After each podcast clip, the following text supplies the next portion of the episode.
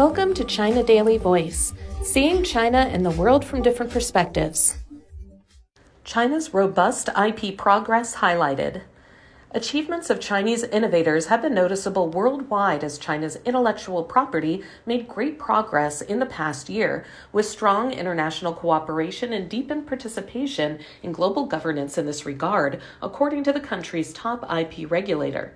The National Intellectual Property Administration said on Thursday that the Global Innovation Index 2023, a report issued by the World Intellectual Property Organization, showed that China overtook the United States for the first time last year to top the list of countries with the highest number of science and technology clusters among the top 100. While China has 24 such clusters, the US follows with 21 and Germany ranks third with 9 according to the report. It also showed that the highest climbers in the ranking last year were three clusters in China. Zhenjiang, which went up 15 spots, and Hefei and Wuxi, both of which climbed 13 spots. In addition, two Chinese technology enterprises, Shanghai Westwell Technology and Xi'an Kiss Future Network Technology, were among the seven winners of the 2023 WIPO Global Awards for their creative use of IP in logistics and the cultural sector.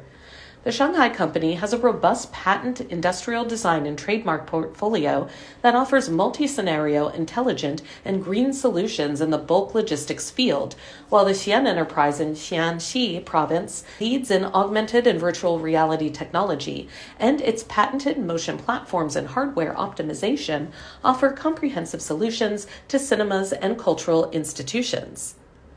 Shen Changyu, head of the National IP Regulator, said that over the past year, China's international cooperation in intelligent property rights deepened and expanded, and its role in serving high level opening up became increasingly prominent.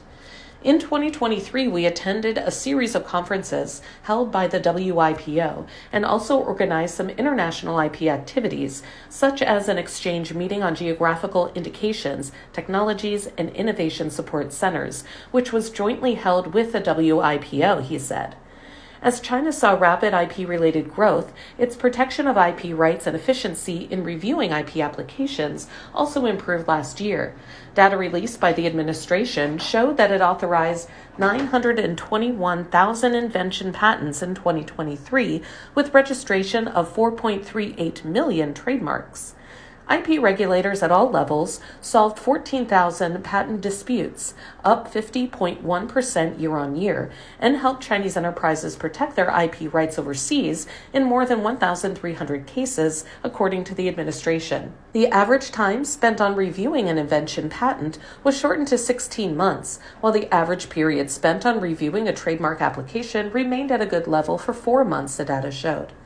Shen said the transformation and application of IP achievements were also accelerated with optimization of IP related public services, which provided stronger support for industrial development and was conducive to serving innovators.